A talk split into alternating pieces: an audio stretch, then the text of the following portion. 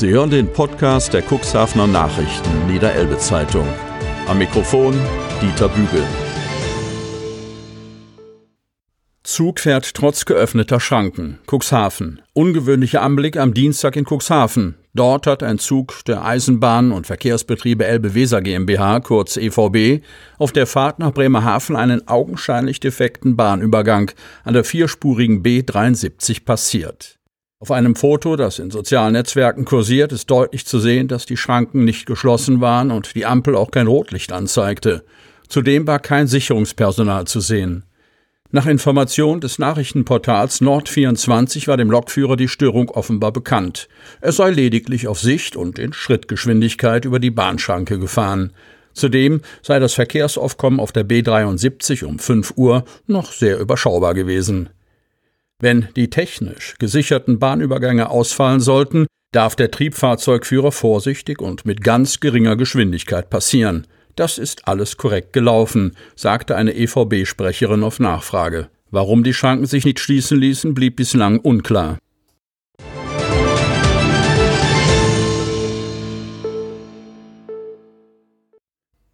Mission Infektionsketten brechen. Bereits mehrere Millionen Downloads der neuen Corona-Warn-App in ganz Deutschland. Hygieneregeln weiterhin oberstes Gebot. Von Jara Tiedemann. Kreis Cuxhaven. Am Dienstagmorgen ist sie, mit viel Verzögerung, an den Start gegangen. Die Corona-Warn-App der Bundesregierung. Bereits 24 Stunden später hatten über 6 Millionen Nutzerinnen und Nutzer die App auf ihrem Smartphone installiert, wie das Bundesgesundheitsministerium mitteilte. Je mehr Menschen dies auch in den kommenden Tagen tun werden, desto erfolgreicher soll die App zur Eindämmung der Infektion beitragen können. Unterstützt uns im Kampf gegen Corona lautet der Slogan, mit dem die Bundesregierung seit vergangenem Dienstag für die nun verfügbare kostenlose Corona-Warn-App wirbt. Der Download ist dabei freiwillig. Bislang haben sich über sieben Millionen Nutzerinnen und Nutzer die App auf ihr Smartphone installiert, Stand 17.06.17 Uhr. Damit sie wirksam sei, müssten sich mindestens 15 Prozent der Bevölkerung dazu bereit erklären, mitzumachen, erklärten Experten. Die Rede ist zwar oft von 60 Prozent, dieser Wert sei aber nur korrekt, wenn es keine Maskenpflicht gäbe und sich so auch das Risiko einer Infektion erhöhen würde. Dennoch gilt, je mehr Menschen die App installieren, desto schneller sollen Infektionsketten erkannt und unterbrochen werden können. Die Funktionsweise ist simpel. Wer sich längere Zeit in der Nähe einer Person aufgehalten hat, bei der später eine Infektion mit Covid-19 festgestellt wurde, wird durch die App benachrichtigt und kann entsprechend reagieren, um das Virus nicht unbewusst weiterzutragen. Zusätzlich kann man sich dann auf freiwilliger Basis auch symptomfrei auf Kassenkosten testen lassen. Voraussetzung ist natürlich, dass beide Seiten die App installiert haben. Ein Nachteil ist, dass die Installation nicht auf älteren Smartphones wie dem iPhone 5 oder 6 und auch auf einigen älteren Android-Smartphones nicht möglich ist. So sind all jene Menschen, die kein Smartphone besitzen, per se von der Nutzung der App ausgeschlossen. Doch auch wer alle technischen Voraussetzungen erfüllt, ist nicht automatisch gewillt, die Installation auch durchzuführen. Die App polarisiert stark. Das zeigt auch eine erste Facebook-Umfrage der Cuxhavener Nachrichten und der Niederelbe Zeitung. Hier ein Auszug an Kommentaren der Facebook-Nutzer.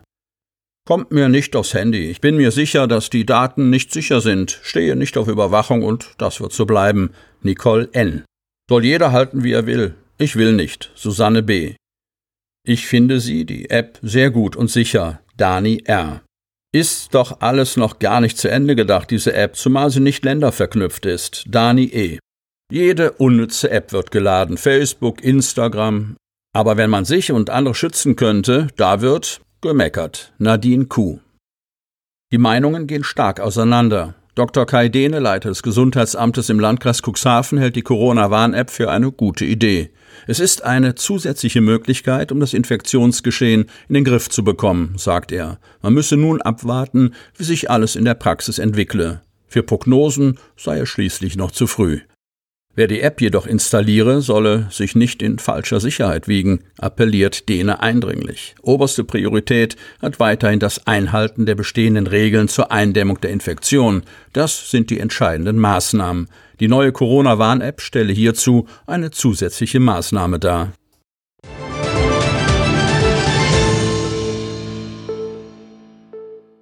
Badhotel hält seine Spitzenstellung. Doppelte Würdigung im Hornstein-Ranking. Renommiertes Duner Haus zählt zu den 90 besten Hotels in Deutschland. Cuxhaven. Ich freue mich, dass wir mit dieser Auszeichnung ein kleines bisschen Glanz nach Cuxhaven bringen können, sagt Inhaber Dr. Eik Sternhagen. Im Hotelgarten des Badhotels Sternhagen in Dun verliehen Abgesandte von Laurent Perrier dem Fünf-Sterne-Superiorhaus zwei Urkunden über das 39. Hornstein-Ranking 2020-2021.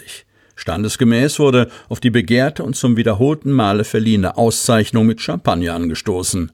Eine der beiden Auszeichnungen konnte sich das Gourmet-Restaurant Sterneck zuschreiben. Es zählt damit zu den 150 besten Restaurants Deutschlands. Kulinarisch gehört das Badhotel Sternhagen zu den ersten Adressen im Land.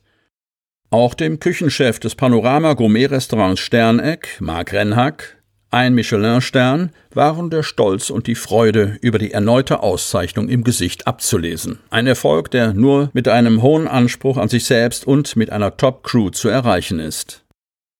Die zweite Urkunde war dem gesamten Badhotel Sternhagen zugedacht, das sich damit zur Crème de la Crème der besten 90 Häuser in Deutschland zählen darf. Das Hornstein-Ranking, benannt nach seinem Gründer und früheren Sternekoch und Hotelier Wolf Freiherr von Hornstein 1918 bis 2008, ist eine Zusammenfassung aller großen Hotel- und Restaurantguides und soll eine objektive und umfassende Bewertung der Häuser darstellen.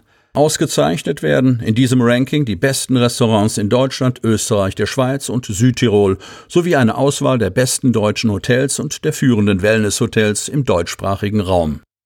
Thomas Schreiner, Chef der Champagnermarke Laurent Perrier, hat es sich als Herausgeber des Rankings zur Aufgabe gemacht, diese Arbeit fortzuführen.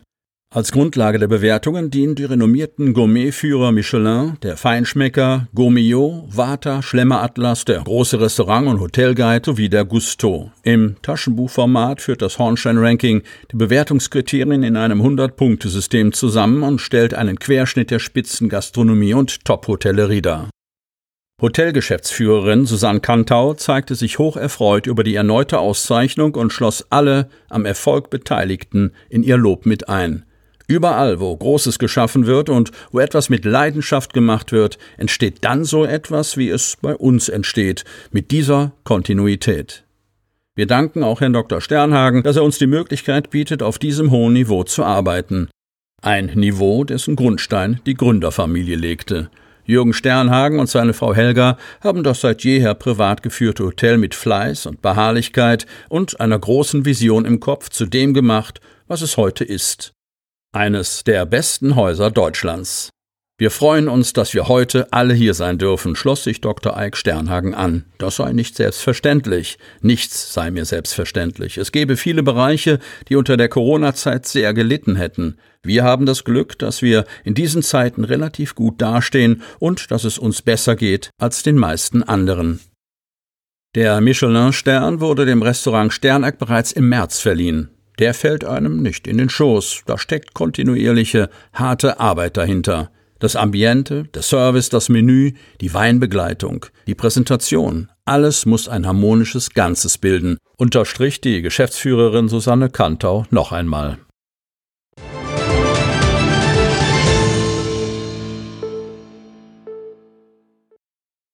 System hat sich bewährt. Arbeit des Corona-Stabes und des Gesundheitsamtes unter erschwerten Bedingungen bilanziert. Von Ulrich Rode. Kreis Cuxhaven. Die Corona-Infektionszahlen gehen im Landkreis Cuxhaven derzeit wieder zurück. Noch vor einigen Tagen war das Cuxland niedersachsenweit ein Hotspot aufgrund von Infektionsausbrüchen unter Mitgliedern einer freikirchlichen Religionsgemeinschaft in größeren Familienverbänden, in Altenheimen und an verschiedenen Schulen.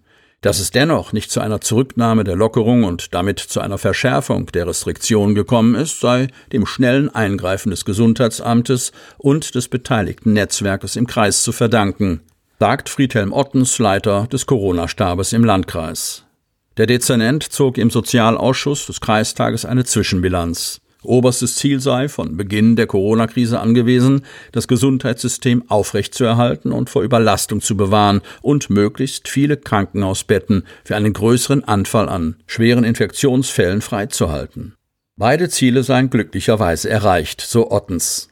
Die Aufgabe des Gesundheitsamtes, die Krise zu bewältigen und die Menschen, die infiziert wurden und deren Kontaktpersonen zu begleiten, werde unter großer Belastung der Mitarbeiter erfüllt. Auch die Situation an Bord von Mein Schiff 3 in Cuxhaven sei schlussendlich gemeistert worden. Wir haben viele von Infektionen Betroffene, leider auch mehrere Todesfälle, aber wir erleben gerade eine Beruhigung der Lage und nähern uns der Normalität, sagt Ottens. Trotz aller vorübergehenden Aufgeregtheit bestand zu keiner Zeit die Notwendigkeit, die Freizügigkeit unserer Bürgerinnen und Bürger wieder einzuschränken. Gleichwohl werde man versuchen müssen, noch eine Weile mit dem Virus zu leben.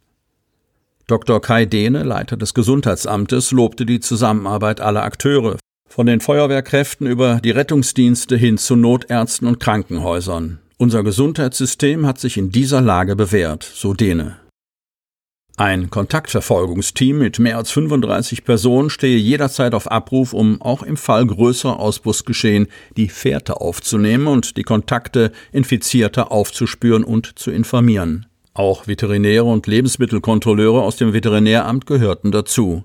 Die Infektionszahlen gingen zwar massiv nach unten, doch gerade Ausbrüche in sensiblen Einrichtungen wie Alten- und Pflegeheimen seien gleichbedeutend mit einer höheren Anzahl an Todesfällen. Gleichzeitig appellierte Dehne an Menschen, die unter gesundheitlichen Beschwerden litten oder Vorsorgetermine wahrnehmen sollten, ihre Ärzte aufzusuchen und sich der Behandlungen und Untersuchungen zu unterziehen. Auch unter Corona-Bedingungen dürften andere Problemlagen nicht vergessen werden. Das gelte auch für viele Kinder, deren Situation durch die Schließung von Kitas und Schulen hoch belastend gewesen sei.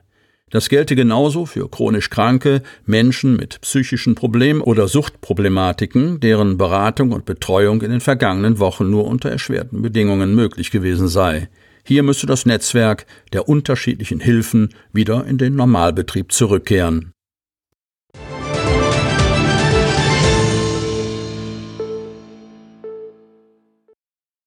Bewährungsstrafe für Betrüger aus Wanner.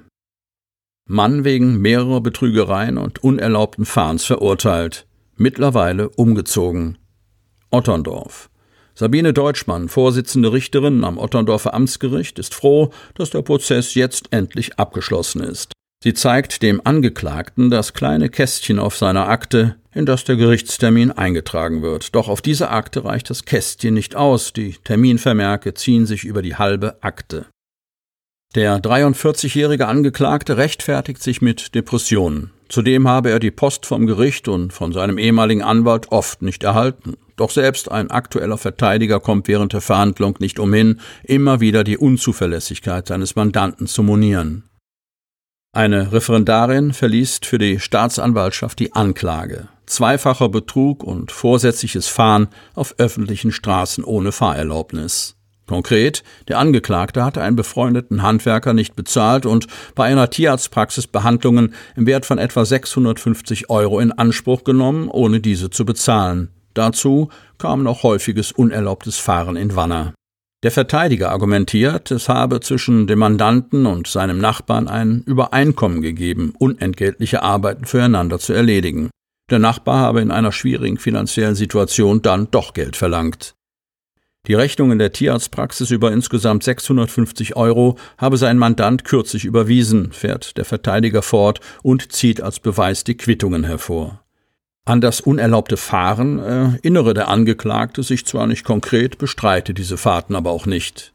Doch Deutschmann hat Zweifel. Aus den Chatverläufen mit dem Handwerker geht hervor, dass der Angeklagte von der Geldforderung wusste und bezahlen wollte, sich aber immer wieder in Ausreden flüchtete und auch die vorgezeigten Überweisungsquittungen werden von ihr überprüft. Aus dem Verhandlungszimmer ruft Deutschmann bei der Tierarztpraxis an und fragt nach den Überweisungen, doch es sind keine eingegangen. Nachdem Staatsanwaltschaft und Verteidigung ihre Plädoyers gehalten haben, spricht Richterin Deutschmann ihr Urteil. Sieben Monate Haftstrafe werden zu einer dreijährigen Bewährung ausgesetzt, hinzu kommt ein zweijähriges Fahrverbot. Das Geld, das der Angeklagte der Tierarztpraxis schuldet, soll, wenn es nicht auf dem Konto der Praxis eingeht, eingezogen werden. Der Grund für das relativ geringe Urteil Deutschmann sieht einige mildernde Umstände. Alle Straftaten liegen mindestens zwei Jahre zurück, seitdem sei nicht mehr viel passiert. Außerdem sei der Angeklagte geständig und lebe in geordneten Verhältnissen. Aufgrund etlicher Vorstrafen konnte das Urteil allerdings nicht glimpflicher ausfallen. Die Bewährungshilfe, so Deutschmann, solle der Angeklagte nicht als Gängelung verstehen, sondern als eine Unterstützung.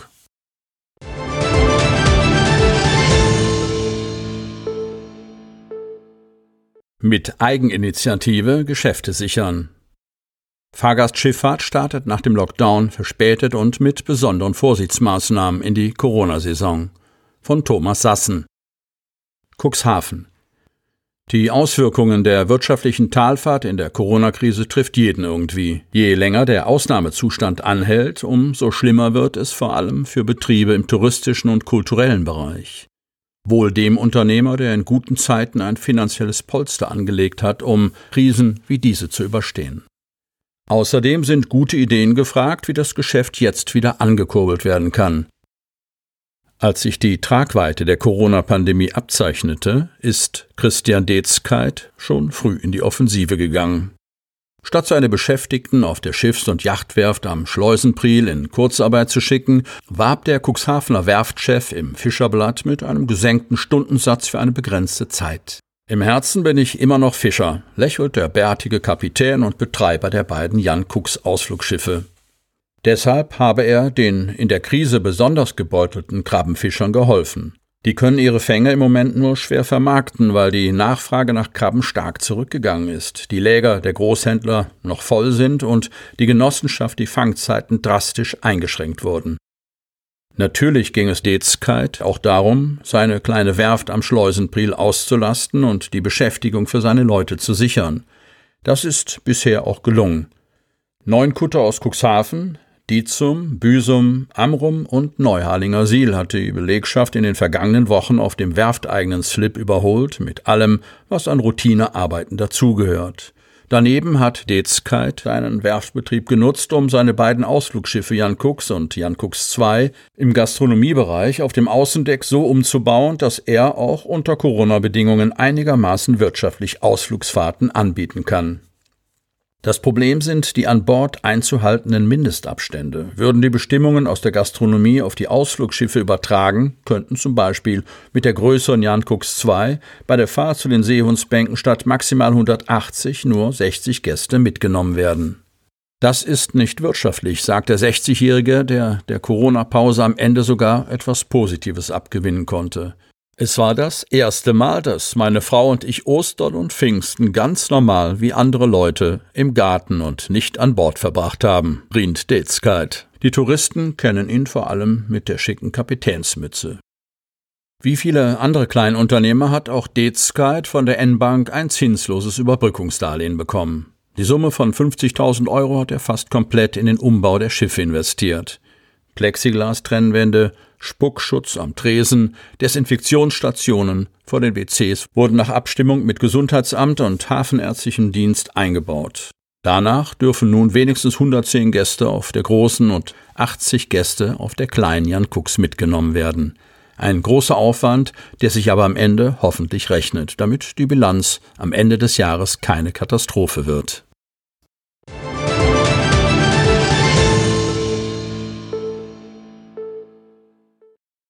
Anders Urlaub machen in Hadeln. Elke Freimuth und Katrin Buck präsentieren dem Otterndorfer Stadtrat ihr alternatives Tourismuskonzept von Ulrich Rode. Otterndorf. Naturnahe Erholung in einer außergewöhnlichen Landschaft mit hoher Aufenthaltsqualität. Das ist das, was die Samtgemeinde Landhadeln und die Stadt Otterndorf versprechen und was Elke Freimuth und Katrin Buck mit ihrer Konzeptidee einlösen wollen. Die Betreiberinnen des Baumhaushotels in Otterndorf trugen ihre Vorstellungen im Otterndorfer Stadtrat am Dienstagabend in den Seelandhallen vor. Drei Schwerpunkte hat das Projekt, zu dessen Verwirklichung sie im Rat für Unterstützung warben. Zum einen geht es um eine stärkere Verknüpfung der natürlichen Ressourcen der Region wie Wattenmeer, Wald und Moor mit dem touristischen Angebot. Zum anderen sollen außergewöhnliche Übernachtungsmöglichkeiten wie Baumhäuser, Teenie Houses, Erdhäuser oder Überwasserbungalows die vorhandenen Feriendomizile ergänzen.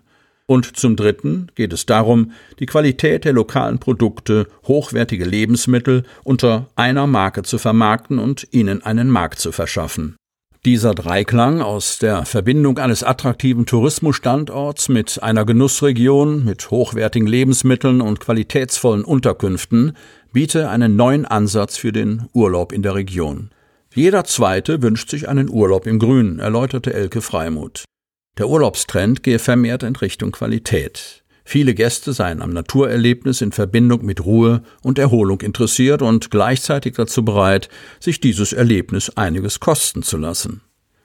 In einem Zeitraum von etwa fünf Jahren wollen Freimut und Buck gemeinsam mit weiteren Mitstreitern sowie unter Beteiligung der Hadler Bevölkerung dieses Vorhaben in mehreren Einzelschritten verwirklichen. Der Auftakt soll schon in Kürze starten. In der Nähe des Ferienhausgebietes in Otterndorf wollen sie auf einer Fläche von 10 Hektar ein Biotop-Pilotprojekt umsetzen. Das Areal gehört der Stadt. Sie hat es an einen Landwirt verpachtet, der dort seine Galloway-Rinder weiden lässt. Die Tiere sollen dort auch künftig ruhig weitergrasen. Sie gehören ganz wesentlich mit zum Biotopkonzept. Das Gelände soll jedoch in Form einer Ausgleichsfläche in ein ursprünglicheres Stück Natur mit Wiesen und Gräben zurückverwandelt werden, das seltene Wiesenvögel wie den Kiebitz oder den Säbelschnäbler anzieht. Eine Aufsichtsplattform soll Beobachtern den Blick auf die Wildvögel ermöglichen. Der Clou an der Sache? Naturliebende Urlauber können sich hier in einem Camp mit 20 Teenie Houses einmieten. Elke Freimuth und Katrin Buck haben sich die Unterstützung des Pächters, Landwirt Henning Plate, ebenso gesichert wie die Expertise eines Biotopplaners und eines Ornithologen. Wir haben hier die artenreichste Wildvogelregion in Deutschland, erklärt Elke Freimuth. Das sei auch touristisch ein dickes Fund, mit dem Otterndorf und Lantadeln wuchern könnten. Der Fokus des Vorhabens liege eindeutig beim Thema Vogelschutz. Die beiden Tourismusexpertinnen sind fest davon überzeugt, dass die Nachfrage nach dieser sanften Form des Urlaubs hoch sein werde. Sie wollen sich als Ideengeberinnen einbringen und präsentieren auf der Webseite www.wilde-natur.org alles Wissenswerte über das Projekt. Unter anderem findet man dort auch eine kleine Umfrage, mit der das Interesse an Natur, sanftem Tourismus, an der Teenie House Bewegung und an der Gründung einer regionalen Produktmarke ausgelotet wird. Und, nicht zuletzt, engagierte Mitstreiter und Investoren, die sich an dem Vorhaben beteiligen wollen, sind natürlich willkommen.